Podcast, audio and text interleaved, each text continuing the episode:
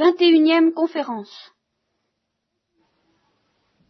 On avait parlé de cet absolu que constitue le choix entre le bien et le mal. Et cet absolu, s'il ne comporte pas ce qu'on appellera, mais avec des précautions, une sanction éternelle, c'est-à-dire une conséquence éternelle, une portée éternelle, c'est ça que ça veut dire. L'inscription dans l'éternité de ce choix que nous sommes amenés à faire entre l'absolu du bien et l'absolu du mal. Et alors ce que je vous laissais entendre déjà la dernière fois, c'est que s'il n'y a pas cette portée éternelle du choix en question, ah, au fond, il perd toute sa consistance, toute sa virulence, toute sa force, et je dirais toute sa saveur. Car le choix entre le bien et le mal, pour nous, ça donne tout de même une certaine saveur à la vie. Une saveur qui est quelquefois pénible, bien sûr, quand il s'agit du mal, mais qui est exaltante quand il s'agit du bien.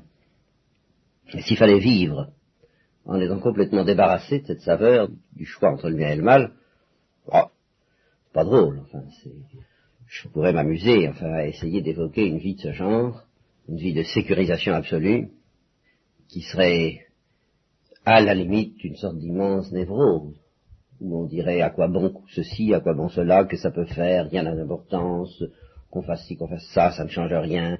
Euh, rien n'est beau puisque rien n'est laid. Pas forcément.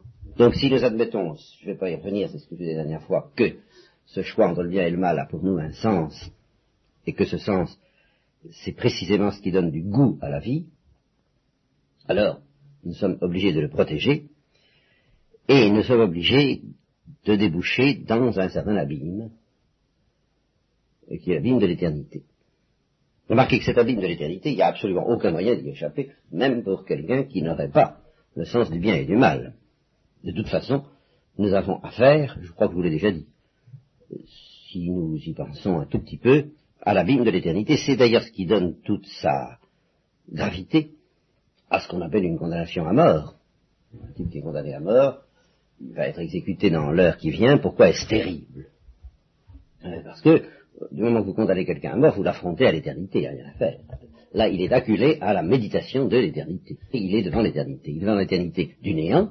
S'il ne croit pas à une vie éternelle, justement, ben c'est quand même l'éternité du néant. C'est ce qu'on appellera jamais. Ça se traduira par ce mot jamais. Plus jamais. Plus jamais je ne reverrai la lumière du jour. Plus jamais je ne reverrai la vie, en fait. Ça c'est fini. Alors avec cette espèce d'absolu qui vient au fond d'une sorte de dimension éternelle, ça vient de ce que notre esprit, lui, justement, est capable, c'est là où nous portons en nous une bombe atomique, qui s'appelle l'esprit, qui lui est capable d'anticiper sur les siècles et les siècles, et de se dire, mais je serai capable de vivre des siècles et des siècles, et j'en aurai jamais assez. Je ne suis pas limité dans mes exigences comme un animal qui ne conçoit pas ça. Bergson dit l'homme est le seul être qui sait qu'il doit mourir. Ben, c'est ça que ça veut dire, parce qu'il a un esprit qui, lui, réclame une vie pour l'éternité. Il y a quelque chose en nous qui dit, je ne veux pas mourir. Alors, que ça veut dire? Ben, Ça veut dire, je veux une vie éternelle. Ben, je veux vivre toujours. Il y a quelque chose en moi qui dit, je veux vivre toujours. Ce cri, c'est pas simplement un cri de l'instinct, c'est le pressentiment d'une vérité. En fait, nous avons une vie éternelle devant nous. De ce côté-là, si vous aviez l'angoisse du néant, la foi chrétienne et une bonne philosophie, la philosophie de Socrate, dont je vous ai parlé déjà, peut vous rassurer, vous inquiétez pas, vous ne sombrerez jamais dans le néant. Seulement alors la question se retourne. Et ça fait presque aussi peur de savoir qu'on vivra toujours que de penser qu'à un moment viendra, on pourra se dire jamais plus. Alors on ne se dira pas jamais plus, ça de ce côté-là on est tranquille, mais alors on se dira toujours. Et c'est un autre abîme, c'est un autre vertige. Alors, c'est ici qu'arrive la réponse chrétienne, d'une part, et puis un certain nombre de réponses que vous trouverez dans d'autres religions. Et c'est ici qu'il faut faire son choix. Et qu'il est bon de réfléchir, de s'asseoir, de calculer la dépense, et de se dire, voyons, tous ces gens-là, ils sont bien gentils, vous savez, c'est comme au moment des élections, on reçoit une feuille du candidat, chacun envoie son petit programme électoral, l'évangile vous envoie sa feuille électorale, vous dit voilà le programme, voilà ce à quoi nous nous engageons, nous, chrétiens, ou plutôt nous qui parlons de par la bouche des chrétiens, nous, hommes, euh, réalité de l'au-delà, Dieu, ses anges, ses saints, voilà ce que nous vous promettons. Et puis, il faut prendre les autres feuilles électorales, il y en a d'autres. Il y a la religion hindoue, il y a l'islam, il y a une espèce de vague religion naturelle qui, baigne un peu dans notre civilisation et qui nous dit oh oui Dieu existe, mais enfin moi je crois pas au dogme chrétien, en particulier à l'enfer. Euh, tout ça n'est pas si effrayant qu'une certaine prédication, une certaine religion nous l'a enseigné. Bon, alors ça aboutit à quelque chose, euh, un autre programme qui n'est plus tout à fait celui de l'Évangile, ou tout au moins tel qu'il était prêché jusqu'à présent. Alors là, il faut faire son choix. Vous comprenez, un truc pareil, c'est tout de même sérieux. Il faut regarder un petit peu le programme de tous ces gens-là. Et il faut examiner ce que chacun propose. Alors, si vous voulez, c'est ce que nous allons faire. Qu'est-ce que c'est que la vie éternelle selon l'Évangile? Qu'est-ce que c'est que la vie éternelle selon, en gros, les traditions hindoues? L'islam n'apporte rien de bien nouveau par rapport à l'Évangile sur ce point-là. Car c'est un fait que dans la plupart des traditions religieuses, euh, païennes même, on trouve des intuitions assez analogues à celles de l'Évangile. Alors comment concevoir cette éternité? Ben, en gros, je verrai deux solutions, deux possibilités. Il n'y en a pas trois, il y en a deux. Et parmi la seconde, ben, il y en a encore deux. Voilà. Alors, première possibilité, ben, c'est très simple. Quoi que vous fassiez, ça se terminera toujours de la même manière, et finalement ça se terminera bien. et cette doctrine provoque tout de même une immense sécurisation, au sens euh, moderne du mot. Oh, ben on se dit ouf, il n'y a pas besoin de s'en faire, il n'y a pas de drame, il n'y a pas besoin de s'affoler. Hein. En fait, les religions hindoues, tout particulièrement les religions hindoues, c'est pas si agréable que ça. Il ne faudrait pas se faire trop d'illusions. C'est agréable quand tout est fini. Mais il faut quand même subir un petit traitement pour les religions hindoues. Il faut être transfiguré, il faut être transformé. Il faut cesser d'être, en particulier, il faut cesser d'être replié sur soi, il faut cesser d'être individualiste, il faut cesser d'être égoïste, il faut cesser d'être attaché à ces réalités sensibles qui sont une immense illusion et qui n'apportent qu'une immense déception, qu'ils appellent la maya. Bon, il faut en arriver là. Et alors quand on voit le programme, toujours en suivant le petit vasicule, il faut arriver à une espèce de dissolution dans le monde, dans le tout, dans ce qu'ils appellent le brahman, c'est-à-dire le divin, la divinité, le grand tout. Hein. On se dit, oui, aïe, c'est pas demain la veille, et je suis pas pressé. Mais vous trouvez dans le même fascicule une feuille qui vous rassure tout de suite, qui vous dit, nous non plus.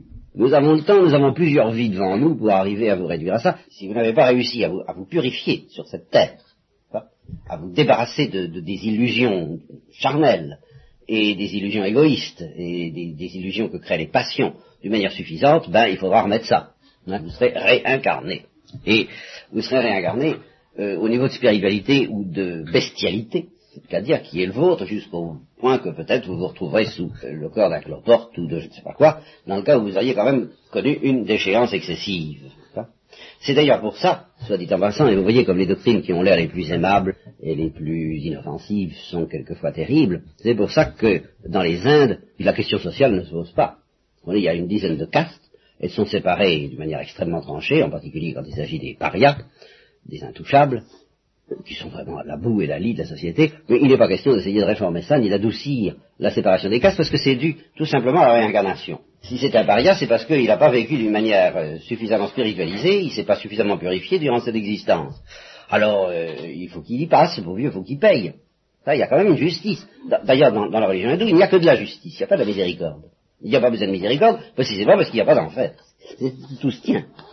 N'y a pas besoin de miséricorde, c'est une justice implacable qui vous dit il faut que tu arrives à te dissoudre dans le tout et que tu aies une vie spirituelle intense. Si, au cours de cette vie de paria, par exemple, que tu as mené, tu fais un effort quand même pour accepter ton sort et pour dépasser les apparences, pour supporter avec une certaine passivité, ils s'y connaissent en fait passivité les hindous, ça y a aucun doute, il faut partir, il faut subir, dans l'espoir que ben, la prochaine fois, on sera à la taille au-dessus, quoi, hein, une caste supérieure, que petit à petit, on, on s'élève en spiritualité, ça peut durer des millions d'années, mais enfin, le résultat final est implacable. On, sera dans la béatitude, de, on sera délivré, comme disent les bouddhistes. On connaîtra la délivrance et l'illumination et on saura que l'individu est une illusion, par exemple, parce que la pire de toutes les illusions, dans cette perspective, c'est l'individu, c'est l'individualité, qui engendre tous les égoïstes, toutes les passions, toutes les haines, toutes les férocités, toutes les destructions, tous ces trucs-là. Ça est une illusion. Nous sommes dupes d'une immense illusion sur laquelle notre bois a une telle importance et même une telle consistance. Eh bien, il faut la perdre. Bon, bon, on lui mettra le temps qu'il faudra, mon ami, n'est-ce pas? Vous dites que vous n'êtes pas pressé, je vous répète, nous non plus, on a le temps, on n'a pas l'éternité, mais on a le temps devant nous. Alors, c'est pas très drôle, Hein, c'est quand même pas très drôle comme perspective. Mais enfin, il est très facile de se dire, bon ben, tant pis, il arrivera ce qu'il arrivera, puisque le résultat final est, implacable, est infaillible, ben je m'en fais pas. Et ça, c'est tout de même une réaction humaine que vous devez sentir. Nous sommes tous un peu comme ça. On peut être menacé des pires choses. Si nous savons que le résultat final est garanti, ben, étant donné justement le, goût, la saveur que nous trouvons à certaines choses sur la terre, on se dit, bah, basta pour la suite. Hein. Déjà chez les chrétiens, on les menace euh, tout de même, dans une certaine tradition chrétienne, nous allons nous demander ce qu'elle vaut, d'un enfer éternel. Même dans ce cas-là, ils ont une tendance à dire, oh bah tant pis, comme dit Baudelaire, qu'importe l'éternité de la damnation à celui qui a connu en un instant l'infini de la jouissance. Et ben, voilà.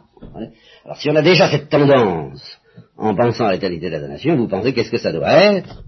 Si on nous dit, non, l'euthanasie est impensable, c'est une mentalité arriérée, rétrograde qui vous a enseigné toutes ces choses-là, non, soyez tout à fait tranquille, nous, nous sommes des gens évolués, c'est vraiment le grand mot de, la religion hindoue, nous, sommes des gens évolués, nous évoluons, et vous évoluerez aussi, euh, plus ou moins rapidement, mais vous évoluerez, ça se terminera bien. Bon. Alors, ce qui est important, c'est que ces doctrines ont pénétré certainement l'Occident, qu'elles représentent une tentation permanente pour les hommes, et que les chrétiens en particulier, tout ce qu'ils en retiennent, c'est pas ce détail que je vous donne là, c'est que ça se terminera bien. Et alors, leur conception religieuse, celle que vous trouverez très répandue chez beaucoup de chrétiens, c'est qu'on ne sait pas ce qui va se passer, on ne sait pas, et on ne cherche pas à savoir. Les réincarnations, on n'y croit pas trop, plusieurs vies, on n'y croit pas trop. Un certain purgatoire, euh, on n'exclut pas. Enfin, on ne regarde pas de si près. On se contente de cette idée extrêmement vague, c'est pas possible qu'il y ait une éternité de malheur, donc, bah, c'est une éternité de bonheur. Et qui nous attend infailliblement. Voilà, c'est tout ce qu'on retient infailliblement, je ne sais pas trop comment, je ne sais pas comment ça va s'arranger, mais justement, justement, il faut faire confiance au bon Dieu. Voilà, vous comprenez? On va lui mettre sur le dos tout ce qu'on n'examine pas de plus près, justement, tout ce, tout ce vague. Qu'est-ce qui va se passer? Comment ça va s'arranger? Comment est-ce qu'on va passer de, l'existence de, cloporte, en effet, que nous menons un peu, quoi, sur la Terre? Les hindous sont plus conscients, à ce point de vue-là, que les chrétiens. Les hindous disent aux gens, mais vous menez une existence de cloporte, mais vous vivez comme des bêtes, comme des bêtes sauvages d'ailleurs, en plus de ça. Ah ça non, on n'espérait quand même pas entrer dans une état de bonheur comme ça. Hein les hindous sont plus lucides. Mais les chrétiens disent, oh bah oui, peut-être, mais en tous les cas, bon Dieu est très bon, il va arranger ça. Et alors là, il n'y a pas besoin de s'en faire. Encore beaucoup moins alors. C'est encore moins gênant que la religion hindoue. Ça, c'est encore plus vague, mais on retient l'essentiel, ça se termine bien. Et on dit ça se termine bien, alors non pas en vertu d'une espèce de grande loi philosophique, philosophico-religieuse comme euh, chez les hindous, mais en utilisant, et c'est là où commence à intervenir, je crois, la perfidie de cette euh, quasi-doctrine, cette doctrine qui n'en est pas une, en utilisant tout ce qui nous a été dit sur le bon Dieu. Ça, c'est spécial aux chrétiens, alors, ça. Hein les, hindous, ils ne vous parlent pas du bon Dieu, hein, L'islam non plus, c'est vraiment un truc chrétien, Alors, c'est très pratique. Mon nom, le bon Dieu si bon qu'il n'y a pas besoin de s'en faire, c'est pas possible qu'il condamne quelqu'un pour l'éternité. Alors si c'est pas possible qu'il condamne quelqu'un pour l'éternité, ben il saura bien s'arranger. Je ne sais pas comment. Pour sauver tout le monde. Je ne sais pas comment. Mais enfin, je n'ai pas besoin de m'en faire. Et alors, là, mettez-vous devant les conséquences d'une telle conception. Laissez-la aussi vague que vous voudrez, car enfin, c'est pas une vraie vague. Mais prenez-la au sérieux. Puis demandez-vous ce que ça veut dire. Vous allez voir que ça va très loin. Prenez-la au sérieux, c'est-à-dire vous avez un fascicule qui vous dit oui nous sommes chrétiens ou alors euh, nous sommes religieux, quoi. Enfin, d'un certain christianisme, nous ne sommes pas contre le christianisme, mais justement ce que nous retenons surtout du christianisme, c'est que le bon Dieu est bien bon. Par conséquent, il est trop bon pour pouvoir condamner quelqu'un au malheur pour l'éternité. Alors ça c'est absolument impensable. Donc tout le monde est sauvé, ça vous pouvez être tranquille de ce côté-là, c'est garanti, ça fait partie de notre programme. Nous sauvons tout le monde. Nous ne pouvons pas vous dire très bien comment, Enfin, voilà notre programme. Ceci dit, effectivement, puisque l'éternité, car il y aura une éternité, tout de même, sera une éternité de fraternité. on aimera tous le bon Dieu et on s'aimera tous les uns les autres. Ça, on garde aussi cette idée-là. Hein. On sera très gentils tous les uns vis-à-vis des autres. C'est extraordinaire ce qu'on sera gentils. Comment ça se fera, comment on passera de cet état où nous ne sommes pas tellement gentils quand même, ensemble, à un état de gentillesse pure, euh, ça, on va pas très bien, ça fait rien. Bon Dieu est très bon, il est tout puissant, il, il arrangera ça. Hein.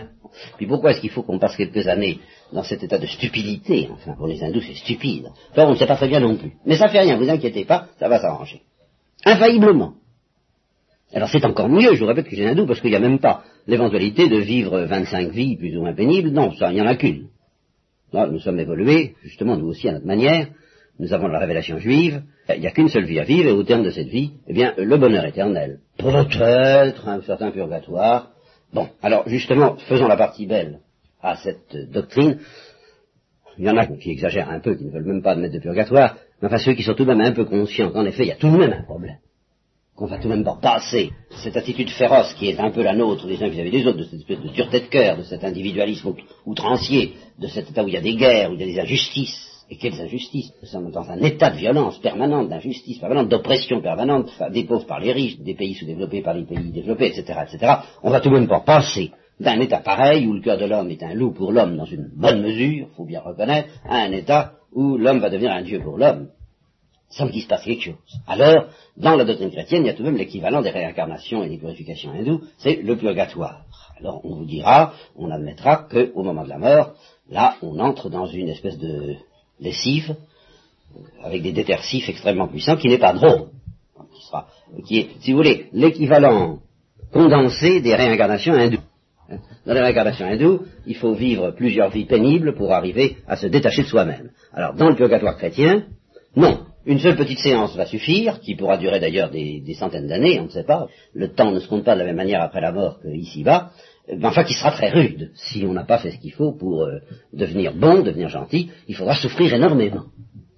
On va faire ce qu'on appelle une purification. Alors là, ça se présente quand même comme assez sérieux on, ne vous dort pas trop la pilule, semble-t-il. On vous dit, ah non, attention, vous n'entrerez pas au ciel comme ça. Il va falloir que vos vêtements soient nettoyés, et votre cœur, et votre âme. Ça a l'air de, rendre les choses sérieuses et savoureuses, si j'ose dire. En sens que c'est tout de même pas trop facile. Mais réfléchissez-y quand même ce que je vous disais tout à l'heure. Nous sommes fabriqués de telle sorte que le purgatoire, au fond, à partir du moment où on nous dit, bah, ça va durer un certain temps, ça sera assez douloureux, mais ça ne durera pas toujours, ben, il y a quelque chose en nous qui, au moment où on a envie de s'affirmer, peut-être de, se livrer à ses passions, de quelque manière que ce soit, on lui dit, bah, au fond, on s'en fout. Justement, c'est dans cette perspective que je voudrais vous placer. À partir du moment où quelque chose en nous s'en fiche, et je dirais presque légitimement, on est obligé de dire, qu'on se retrouve devant la perspective suivante, en ce qui concerne en tout cas, oui, en ce qui concerne le résultat final, peu importe ce qu'on fait sur la terre. Ça ne changera rien. Ça peut changer quelque chose aux purifications que nous aurons à subir, ce sera plus ou moins dur, mais le résultat final étant garanti, les choix, le choix que je fais sur la terre du bien ou du mal, c'est pas si important que ça. Et même à la limite, je dirais, ça n'est pas important du tout. En tout cas, ça n'a pas d'importance absolue. Voilà. Et c'est ça que je voudrais rapprocher de ce que je vous avais dit la dernière fois. Le choix entre le bien et le mal, moral, nous paraît quelque chose d'absolu. S'il n'y a pas, justement, de sanction éternelle, c'est-à-dire de portée éternelle à ce choix, et dans la perspective que nous venons d'examiner, il n'y en a pas. Il n'y a pas de portée éternelle eh bien, le choix entre le bien et le mal cesse d'être absolu. Et même ce qui cesse d'être absolu, et ce qui devient presque ridicule, c'est ce que nous appelons notre liberté. Parce que dans cette perspective-là, on n'est pas libre. Vous trouvez bien voir les choses, ce, que j'appelle la liberté. Et là, nous trouvons la dimension explosive de l'esprit et de la liberté. Parce que euh, Dieu, puisque je suppose que Dieu existe dans cette euh, idée-là, Dieu nous dit, écoute mon petit, je te laisse libre pour quelques années de choisir entre bien et mal. Mais pour quelques années. Dès que tu mourras, en somme, ce sera le purgatoire, donc tu ne seras plus libre. Nous, sommes sûrs qu'au moment de la mort, nous choisirons le bien, nous choisirons l'amour de Dieu. En étant plus ou moins purifiés, en ayant plus ou moins à, casquer, à trinquer pour être délivré de l'égoïsme, mais il n'est pas question de choisir le mal à, la fin de notre vie. Cette liberté nous est refusée. Pas si vous comprenez bien ça. Cette liberté nous est refusée. Et par conséquent, à tout moment de notre existence, toujours, la liberté de choisir le mal, avec cette portée éternelle que justement nous avons l'intention d'y mettre. Parce que nous sommes des créatures spirituelles, et que quand nous choisissons le mal, ou quand nous choisissons le bien, il y a quelque chose en nous qui, si, on nous montre, si on, nous projette un film, un choix quelconque que vous faites dans la vie, mettons un autre choix celui de la vie éternelle, du bien ou du mal, je je sais pas, moi je suppose que on vous propose euh, un, amour ou une amitié, un engagement, aujourd'hui. Bon. Puis on vous projette un film et on vous montre que automatiquement, infailliblement, dans 10 ans, dans 15 ans, vous direz oui. Et que vous n'avez aucun pouvoir d'empêcher ça.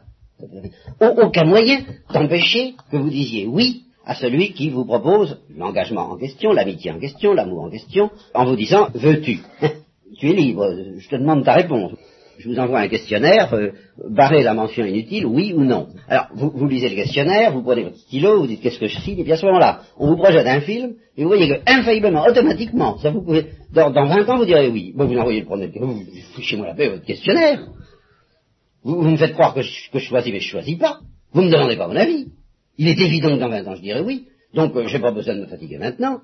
Je fais ce qui me plaît maintenant, je m'en fiche, ça m'intéresse pas. Et puis, puisque automatiquement je suis condamné à dire oui, eh ben ça marche, c'est voilà. Voyons. Vous n'auriez pas cette réaction?